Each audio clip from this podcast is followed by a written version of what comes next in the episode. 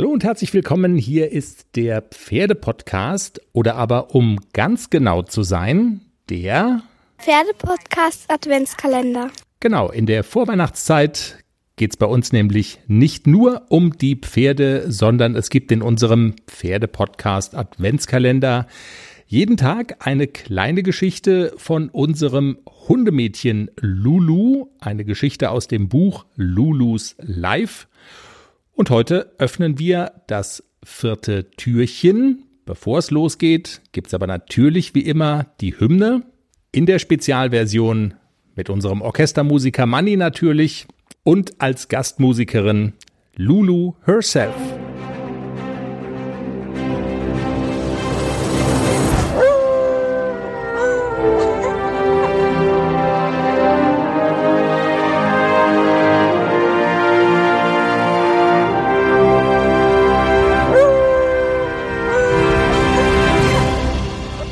Leben im Pferdestall, Schmelztiegel der Leidenschaften. Innig, sehr innig, unendlich innig. Das ist meine Verbindung mit Frauchen, allen jugendlichen Disziplinlosigkeiten und moderaten Ego-Trip-Anwandlungen zum Trotz. Das hat auch damit zu tun, dass eine Leidenschaft uns immer intensiver verbindet. Es ist die Leidenschaft zu Pferd und Pferdestall, die wir teilen. Der Stall als Sehnsuchtsort, der so vieles vereint, Treffpunkt von Menschen und jeder Menge Tiere.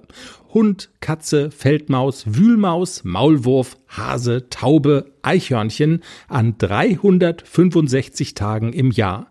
Mithin Abenteuerspielplatz und Schmelztiegel intensiver Gefühle. Triumph, wenn das Pferd eine Turnierschleife gewinnt. Niederlage, wenn das Pferd durchs Dressurviereck taumelt wie die Färöerinseln durch die EM-Qualifikation im Fußball und keine Schleife gewinnt. Lebensfreude, Reiten kann wie Fliegen sein. Urangst, Hottehü ist ernsthaft verletzt. Von himmelhoch jauchzen bis Trübsal ist alles dabei und alle Farbtöne dazwischen sind gratis im Preis inbegriffen. Mittendrin ich, das kleine Jack Russell Mädchen. Der Pferdestall ist zu so etwas wie meiner zweiten Heimat geworden. Ich kenne dort jeden Winkel, jeden Misthaufen, jede Maus persönlich. Keine Selbstverständlichkeit ist, dass ich mich auch mit der stolzen Jagdhündin Koshi glänzend verstehe. Koshi ist der Hund der Hofbesitzerin und so etwas wie die Gutschefin auf vier Pfoten. Hier ist also die Grande Dame des Beinhardshofes, die heimliche Chefin über Dutzende Pferde, die Chefin eben, eine sehr feine Dame, ein höfliches Tier, eine Hündin, die schon viel erlebt hat und ihre Position in der Hundehierarchie genau kennt, ganz oben. Und dort bin ich, Lulu, in der Hierarchie ganz unten, altersmäßig zwischen Kleinkind und Halbstarker angesiedelt. Hallo, darf ich dir auf die Nerven gehen? Hallo, darf ich dich anspringen und dir meine Pfoten ins Gesicht drücken? Hallo, darf ich dir auf den Rücken hüpfen oder dich wenigstens umwerfen? Nein, das darfst du alles nicht, faucht Koshi. Und sie schnaubt ob der Respektlosigkeit. Wenn du willst, dann feg ich mit dir vielleicht den Hof und sonst gar nichts scheint sie zu sagen.